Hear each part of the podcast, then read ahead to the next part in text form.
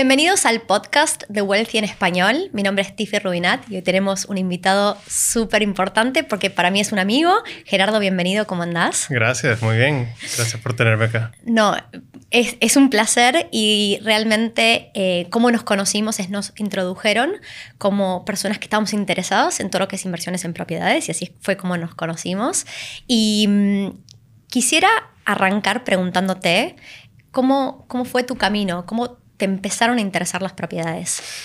Sí, um, mira, ha sido, ha sido un camino largo, desde, han pasado ya como 10 años desde que me interesé en las propiedades y la razón fue, en algún momento tuve un light bulb moment, un momento que dije, algo tiene que cambiar con mis finanzas y descubrí que existía la forma de generar ingreso sin tener que trabajar. Eh, inicialmente es un ingreso adicional a tu mm. ingreso de trabajo.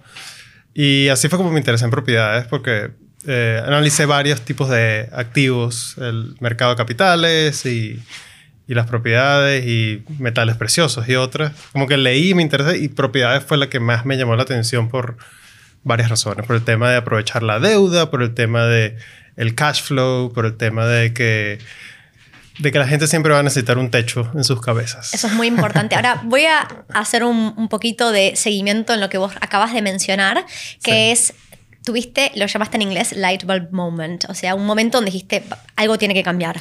¿Qué pasó? ¿Nos puedes contar un poquito más de eso? Sí, um, la verdad es, salí de la universidad, comencé a trabajar y no tenía, no, sabía qué iba a hacer de mi vida en los próximos años, no tenía planes para el futuro, eh, no había pensado en este tipo de cosas. Y llegó la situación de que tuve muchas tarjetas de crédito porque me las ofrecían y yo las aceptaba. Y aun cuando inicialmente yo, por lo menos en Venezuela esto es normal, no me juzguen, pero en Venezuela uno vive con sus padres mientras lo puede hacer. Yo en Argentina vivía con mis papás hasta que me mudé a Australia, ¿verdad? O sea, es, en Latinoamérica es súper común que uno vive con sus padres hasta que logra tener suficiente plata para mudarse. Correcto. Entonces, mm. salí de la universidad, yo ya estaba trabajando, generando ingresos y no sabía ni en qué gastarlo, ¿no? Pero eventualmente aprendes en qué gastarlo. Entonces, cenas y yo empecé a hacer eh, skydiving, paracaidismo, que es un deporte carísimo. Y bueno, con las tarjetas de créditos eh, perdí el control. Perdí el control, pero sin saber que estaba perdiendo el control. Yo tenía unas tarjetas de crédito y yo las usaba. O sea, pagabas tus actividades con tarjeta de crédito y no generabas lo suficiente para poder mantenerte al día con las tarjetas. Es que ni siquiera pensaba, es como, ¿cómo explicarte? Es un poco, es un poco difícil de aceptar hoy en día, pero ni pensaba en eso. Yo usaba las tarjetas y pagaba lo mínimo que me pedían las tarjetas y ni entendía si estaba pagando intereses o no, no me importaba, yo estaba viviendo la vida. Ok. ¿Y cómo fue ese vivir la vida? bueno, eventualmente tuve un momento de que cómo es posible que debo tanto dinero, te das cuenta que estás en negativo, o sea, si no puedo generar dinero para pagar las tarjetas, ¿cuánto tengo? Tengo negativo, tengo deudas. Entonces, entre las cosas que pasaron es un amigo me regaló un libro, leí el libro. ¿Qué libro? Ese fue Padre Rico, Padre Pobre de, de Robert Kiyosaki. Mm. Y, y, ese libro en verdad fue el que como que me, me movió. Me, me movió porque me, me, hizo darme cuenta de muchas cosas. Eh, entre ellas de que había un camino pues, bajo el cual tú puedes generar otro ingreso y estar cada vez, a medida que pasa el tiempo, cada vez mejor financieramente. Sí, voy a decir que yo empecé con el mismo libro que vos. Creo que somos muchos los que nos interesa la temática em, de las propiedades y de, generar ingresos pasivos, lo llamo yo. Eh, más allá de que cuando uno arranca a invertir, en realidad los primeros meses no son pasivos, uno tiene que mm. meter mucho tiempo y dedicación para generarlo, pero después uno, si, si, tiene un ingreso por una propiedad, significa que no importa si yo salgo de la cama o no, ese ingreso está entrando, ¿verdad? Y por eso se vuelve pasivo. Sí. empezamos de la misma manera, ok. Sí, ese libro, mira, ese libro no yo no estoy aquí promoviendo el libro, pero es muy bueno si quieren leerlo. a, mucha gente no le hace el efecto que me hizo a mí, pero yo, yo me sentía avergonzado leyendo el libro porque yo sentía que estaba hablando de mis problemas. Mm. Y básicamente me demostró que el problema no era el gobierno, no eran los impuestos, no era el trabajo, no era el desempleo en Venezuela, no era nada, el problema era yo. Y eso es lo más difícil de reconocer, ¿no? Cuando uno es el problema y necesita cambiar. Claro. Ok, ¿y qué hiciste para cambiar? Ah, bueno, primero aprendí muchísimo. Me convertí en un lector y compraba muchos libros. Eh, eh, leía mucho, aprendí muchos activos, aprendí propiedades. Eh, comencé a pagar mis tarjetas de crédito, como que organicé mis finanzas personales, que fue lo primero que hice. Dejemos de estar en negativo primero. Vamos a tratar de ahorrar un poquito de dinero. Y también eso se mezcló con mi mudanza a Australia. Entonces, ya al momento que me vine a Australia ya no estaba en negativo, ya estaba en algo de positivo, pero con el objetivo firme de, en lo que pueda, voy a empezar con mi vida de inversionista, digamos. Ok.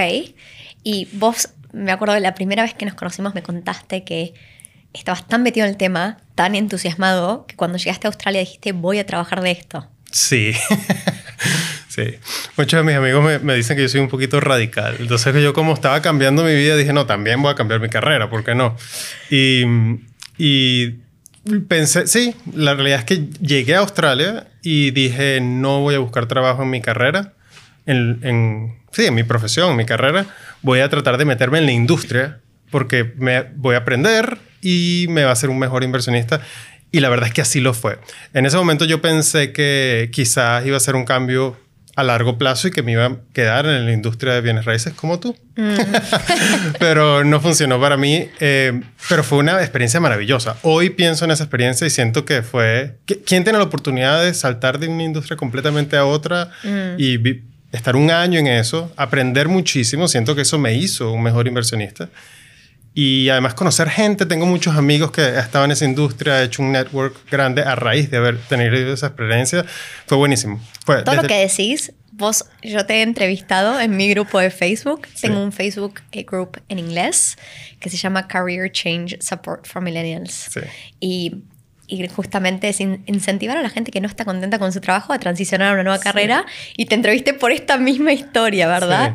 Yo he cambiado de industria, vos también, pero vos también supiste volver sí. a lo que te gustaba. Mira, yo hoy lo veo y, y siento que me tengo que dar como un pat in the back, como porque saliendo de problemas financieros y de tener tarjeta de crédito, tomar la decisión de voy a cambiar lo que hago día a día, aun cuando voy a ganar la mitad de lo que pudiese ganar, es un, yo creo que fue, creo que fue que requirió coraje, pues y lo hice y me gustó y me siento muy orgulloso de eso.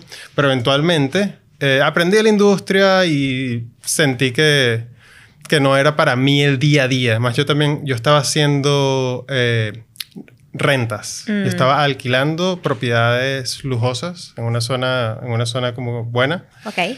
Y mucho paperwork, mucha negociación día a día y no era para mí, no era para mí. Eventualmente volví a mi carrera y, y, en mi carrera me ha ido bien y me permite ahorrar y continuar con mi, digamos, con mi... Plan futuro. Inversiones. Ok, perfecto. ¿Puedo preguntarte cuáles fueron tus mayores aprendizajes? ¿En qué momento te...? Pensando en hasta ahora, eh, te mudaste a Australia, esa es la historia que hemos contado, y dijiste, ok, pago primero mis tarjetas y empiezo a invertir. Y como inversor, ¿qué aprendiste? Bueno, como inversor aprendí, em, tú dices trabajando en, como bienes raíces. No, no, no, no como trabajando, en tu experiencia en las propiedades, lo que sabes, no importa si lo aprendiste trabajando. Bueno, primero, algo muy, creo que fundamental y no necesariamente relacionado con bienes raíces es em, este libro, y otra vez estamos hablando del libro, este libro siento que no, no necesariamente te, me cambió mi conocimiento sobre el dinero, no necesariamente, a pesar de que es un libro de autoayuda financiera. Siento que me cambió como mi actitud mm. con la vida, con todo. O sea, yo en ese momento yo culpaba mucho lo que yo dije anteriormente. No, es el gobierno o mi empleador o no me pagan lo que yo me merezco. Todas esas excusas que uno se dice uno mismo. Que tiene todavía mucho más sentido cuando uno vive en Venezuela o Argentina o países que, que uno eh, cuesta mucho más, ¿no? Uno trabaja en, en, Australia, voy a ser honesta, y el sueldo versus el costo de vida es, mucho mejor, es mucho mejor que en Latinoamérica. Y eso es una verdad. Sí, mm. pero Sí, y, es, y lo que el libro cambió y una de las cosas que yo aprendí fue como, suena tan tonto, pero es, pero es tan importante, fue tomar responsabilidad. Básicamente decir, al único que le importa mi dinero y mi futuro y mis finanzas y si yo soy feliz, es a mí. Y nadie va a poder tener más control sobre eso que yo. Entonces, eso fue, eso ayudó y hasta el día de hoy, yo, soy, yo me considero que yo soy una de las personas que más más ¿cómo decirlo? Más responsabilidad toma sobre las cosas. O sea, yo, cuando algo ande mal, puede que alguien más haya sido, haya estado involucrado en que haya ido mal, pero yo siento que es culpa mía no haber controlado las cosas around it para que vayan bien. Entonces, eh. como que yo me tomo, todo lo trato de yo de controlar. Exactamente, y, y, estoy de acuerdo. Cuando uno ese, lee ese tipo de libros, que los podemos llamar autoayuda o no, como se llamen, es acerca del cambio que uno hace mentalmente uno, emocionalmente. Y para mí, em, cada vez que, por ejemplo, yo tengo un, un problema, lo que sea en la vida, puede ser que invertir en una propiedad y tengo un problema con una de esas propiedades o en mi trabajo. Es verdad que otras personas pueden influir en la situación y yo puedo creer que tienen la culpa, pero cómo yo me lo tomo y cómo yo lo afronto ese problema y decido hacer algo al respecto y cambiar mi realidad, está en mí, ¿verdad? Y, no sucede de un día para otro, ¿no? Es, eso es algo importantísimo. No es que em, hay gente que me ha pasado, lees ese libro y uno queda como, vale, vamos, vamos, ya, ya, ya. No, las cosas no suceden de un día para otro. Y ese fue uno de mis aprendizajes más grandes, ¿verdad? Que eh, requiere de poder posponer mm. eh, la gratificación para poder... Eh, estábamos hablando de esto hace un rato, ¿verdad? Por eso te reís. sí, sí. Pero hago muchos esfuerzos y pospongo muchas de las cosas que realmente quiero ahora, pero estoy dispuesta a, invertir en conocimiento y en, y en, construir algo a largo plazo, mientras que hay personas que alrededor mío no están dispuestas a esperar por esa gratificación. Y cada quien, cada quien tiene sus propias prioridades. Y el, problema que yo tenía antes de entrar en todo este mundo de eh, educación financiera es que yo ni siquiera había pensado de cuál era mi prioridad y cuál era, qué es lo que era posible. Pero una vez que tú piensas y entiendes eso, tú puedes tomar una decisión. ¿Qué tanto quiero yo sacrificar el presente para mejorar el futuro? Y ningún extremo es bueno, como todo en la vida. Disfrutar solo el presente porque el futuro no importa, no es saludable. Y ahorrarlo todo, invertirlo todo y no disfrutar el presente tampoco es saludable. Entonces, cada persona es bueno que ellos que pongan su, su aguja donde ellos crean que sea bueno para ellos y al final hacer ambas. Disfrutar el presente, disfrutar tu dinero, disfrutar tu esfuerzo hoy en día, pero al mismo tiempo hacer tu vida cada vez mejor. En cualquier ámbito de la vida conseguir un equilibrio es dificilísimo y también es importante entender que lo que es un equilibrio para mí y funciona para mí no necesariamente es lo mismo para vos. Todos somos únicos, ¿verdad? Ahora voy a cambiar un poco la temática y te voy a preguntar. Estamos viviendo un momento de incertidumbre, estamos transicionando COVID-19 y mm, es, para muchas personas la incertidumbre es bastante difícil de manejar. Sí. ¿Puede ser que nos cuentes un poquito acerca de cómo fue para vos la crisis global financiera y, si aprendiste algo de ese momento?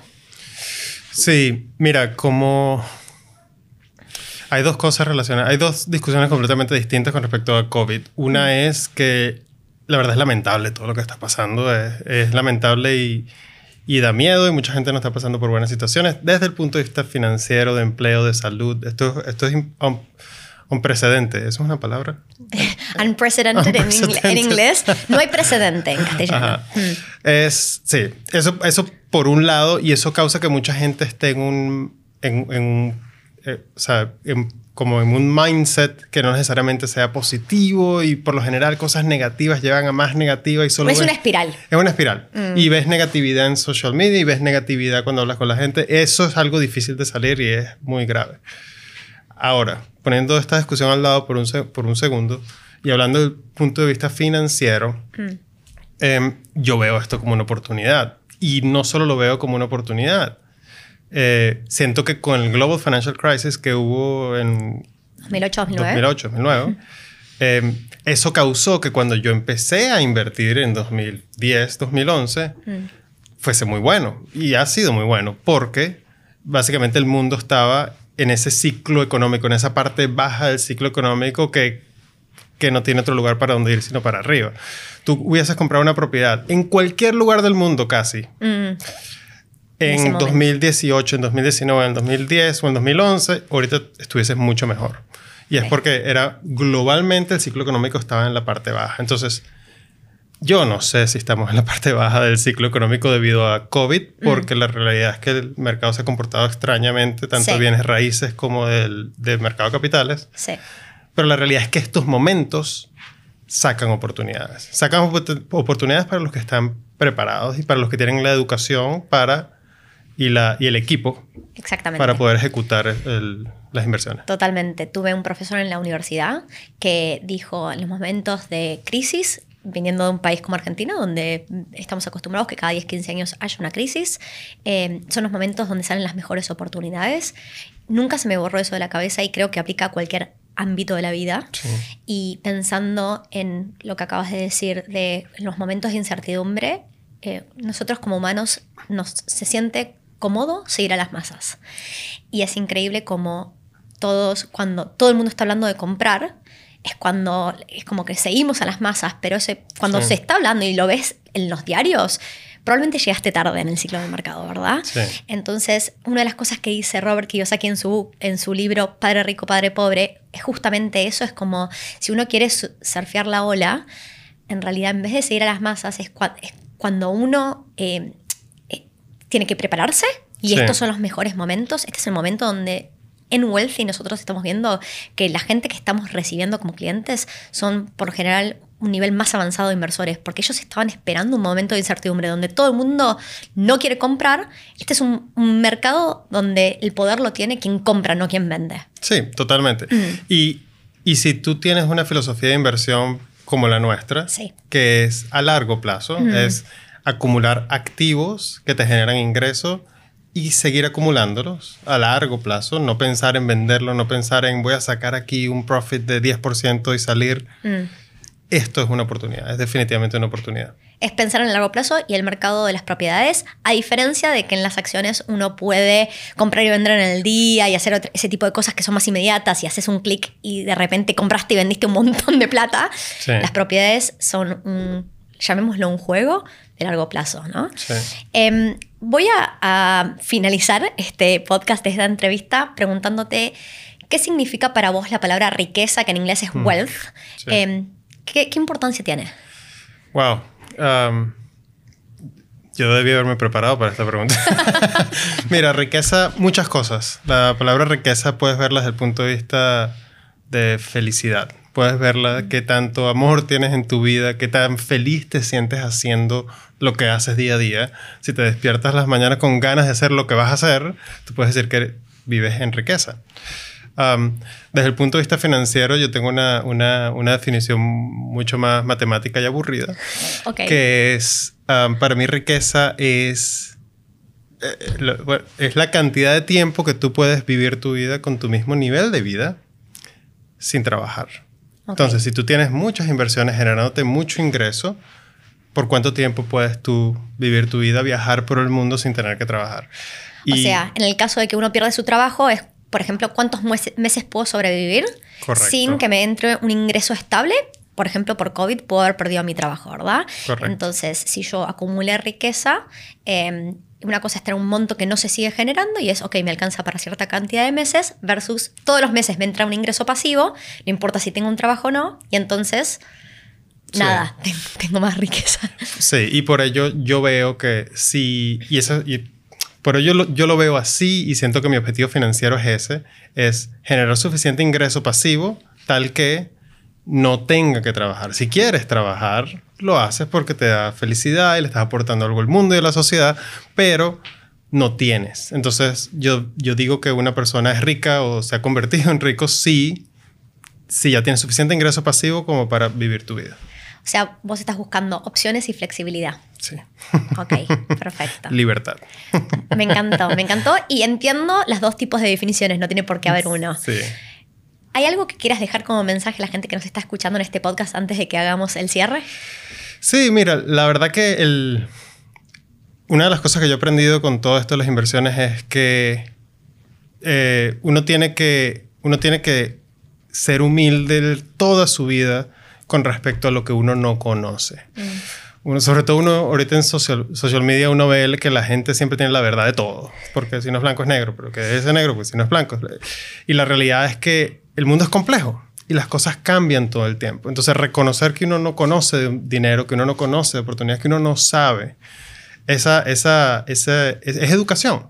Y uno nunca va a saberlo todo de nada. Mientras más uno conoce, menos te das cuenta de lo que no conoce. Y es algo hermoso de la vida. Es algo hermoso de poder vivir toda tu vida aprendiendo de algo, ya sea de propiedades, o ya sea de inversiones, o ya sea de aprender a apreciar el arte, lo que sea. Sí. Entonces es algo muy saludable en la vida aprender y siempre tener, cada año aprender algo nuevo y siempre aprender cosas nuevas. Eh, financieramente uno puede aprender mucho de sí mismo, eh, no solo sobre el dinero, es cómo uno, cómo uno reacciona, porque el dinero genera muchas emociones, genera miedo, mm. genera ah, greed, como decimos greed en... Ah, ah, ¿Avaricia? Avaricia. Perdón, me trabé. avaricia, sí. Entonces, cómo tú manejas esas emociones y reconocer de que uno no se las sabe todas es muy, es muy saludable y es muy bueno para cada vez mejorar. Me encanta el mensaje, estoy completamente de acuerdo. Bueno, voy a dirigirme a la audiencia y decir que si escucharon algún mensaje que les parece que vale la pena compartir, por favor no dejen de hacerlo con sus amigos, familia y espero verlos en la próxima. Muchas gracias.